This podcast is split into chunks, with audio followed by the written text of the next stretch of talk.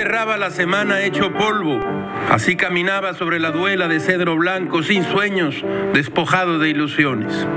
En su desesperanza, una luz lo iluminó un libro del Fondo de Cultura Económica en coedición con la Biblioteca Universitaria de, Bolsillo del año, de este año, de 2019. Aforismos, ni más ni menos que de Lev Tolstoy, traducidos por Selma Ansira, conocedora hacia alguna de las letras rusas y gran traductora. Muchas máximas tolstoyanas llenan estas páginas y además subrayados de Tolstoy de otros escritores. Gil pone aquí en esta pantalla del fondo algunas sentencias que Tolstoy escribió a lo largo de su vida. La primera, mientras menos necesidades se tengan, más feliz es la vida. Una vieja verdad que está lejos de ser aceptada por toda la gente.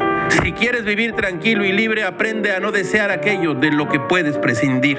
Una más tolstoyana, para mantenerse con vida poco necesita el cuerpo, pero los caprichos del cuerpo no tienen fin.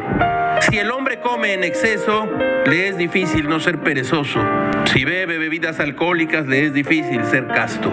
Aquel que no hace nada siempre tiene numerosos ayudantes. Estos son algunos, algunos de los aforismos de Tolstoy. Gámez pondrá a circular una sentencia de Séneca, subrayada por Tolstoy.